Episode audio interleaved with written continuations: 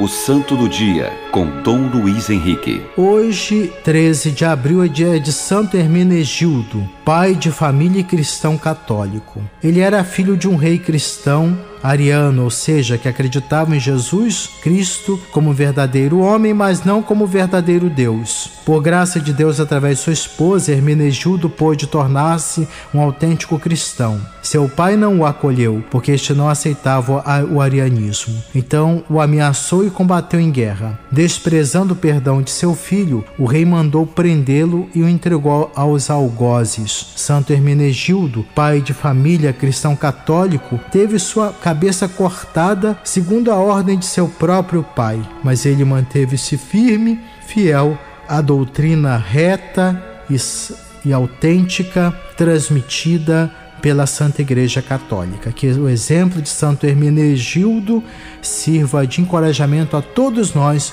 para que permaneçamos firmes, fiéis na reta doutrina transmitida pela Igreja através do Santo Espírito. Santo Hermenegildo, rogai por nós. O Santo do Dia, com Dom Luiz Henrique.